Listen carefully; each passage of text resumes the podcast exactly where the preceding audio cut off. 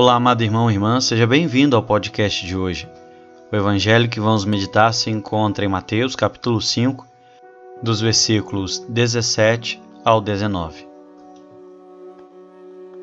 Meus amados, na sequência dos ensinamentos de Jesus, ele com grande maestria realiza o sermão da montanha e clareia o entendimento dos seus discípulos, como ilumina a compreensão de cada um de nós.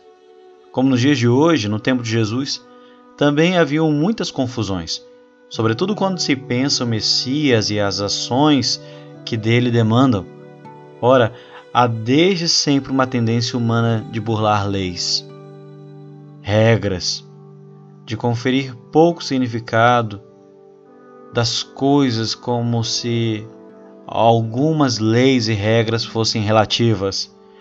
Por esse motivo, o Senhor, conhecendo o coração humano, ele nos conhece tão bem, porque ele nos conhece por dentro.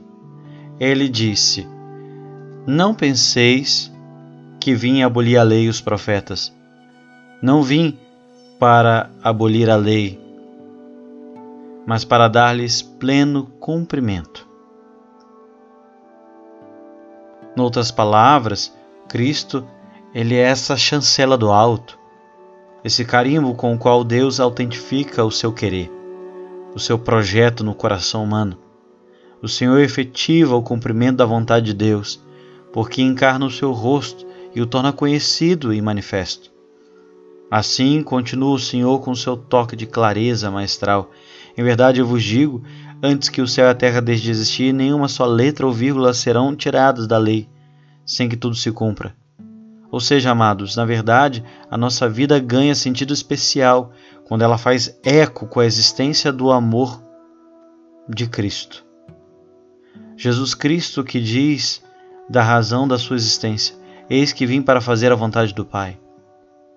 Desta forma, não resta-nos dúvida para fazermos a vontade de Deus, antes de qualquer coisa, exige-nos espírito de consideração para quem nos fala ao coração. Ou de outro modo, como diz o salmista, para quem na intimidade nos ensina a sabedoria. Só Deus ensina-nos na intimidade. Só Ele nos permite vislumbrar e experimentar a graça de sermos mais, quando na força da Sua graça pomos em prática os seus ensinamentos, por menor que sejam. E há um mandamento basilar sobre o qual devemos alicerçar a nossa vida sobre o qual devemos alicerçar nossa conduta, o mandamento do amor a Deus sobre todas as coisas e o ser humano por causa dele. Quando o Senhor fala da vivência da lei e dos profetas, chama-nos a atenção para o nosso grande desafio: vivermos marcadamente a experiência do amor que transforma e que cura as feridas expostas de um mundo em conflitos. Que Deus nos confira a graça de vivermos o seu querer, a sua santa benevolência, fazendo a sua vontade. Deus te abençoe, que você tenha um excelente dia.